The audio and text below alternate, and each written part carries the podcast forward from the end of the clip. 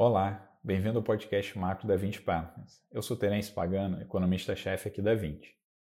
Começando pelo cenário internacional, é, os dados de atividade econômica de junho é, continuaram indicando uma recuperação da, das principais economias. Né?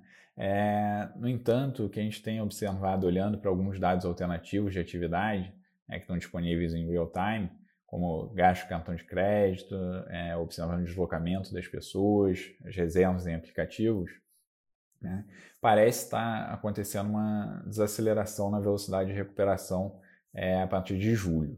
Tá?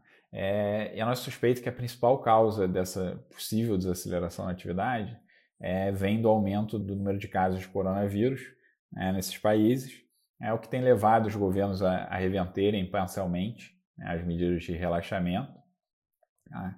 é, além da própria reação da população, né, que é, diante do aumento do risco é, percebido também é, muda as suas atitudes.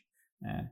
E aí a grande questão é o quanto deste aumento de, de casos é, vai ter impacto negativo na, na retomada da atividade. Acho que, né, na nossa visão, isso vai depender bastante do sucesso né, que esses países vão ter na, na adoção de medidas é, localizadas e pontuais é, para o controle da disseminação da doença. Tá?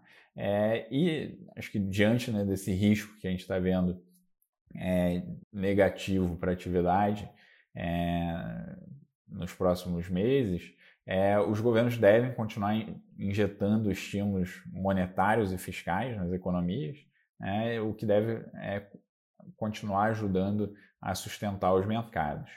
Tá? É, no Brasil, é, os dados de atividade econômica relativos a, a maio e junho é, também continuaram mostrando uma recuperação. Né?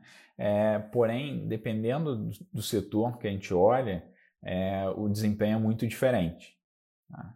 É, o setor de bens é, tem sido o setor que atravessou melhor a pandemia, que está atravessando melhor a pandemia, está né? é, apresentando uma recuperação forte depois da queda observada em, em abril.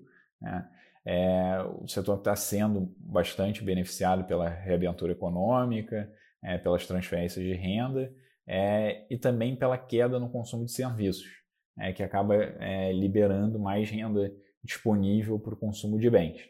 Né? É, e esse desempenho positivo do setor de bens acaba tendo um impacto positivo também sobre a produção industrial. Né? então a gente tem visto também alguma recuperação é, relativamente boa do setor industrial. Tá? É, já se a gente olhar para o setor de serviços, é, ele é o mais afetado pela pandemia, é, tendo mais dificuldades é, para retomar a, a atividade, né? porque ele está diretamente, é, bastante setores estão direta, sendo diretamente afetados pelas restrições de mobilidade. Né? É, então, acho que né, diante desse cenário, é, e com a inflação nesses níveis tão baixos que a gente tem visto, né, a nossa visão é que a política monetária deve se manter bastante estimulativa, né, ou seja, juros baixos, tá, por um longo período. É, bom, eu vou ficando por aqui. É, até o nosso próximo podcast.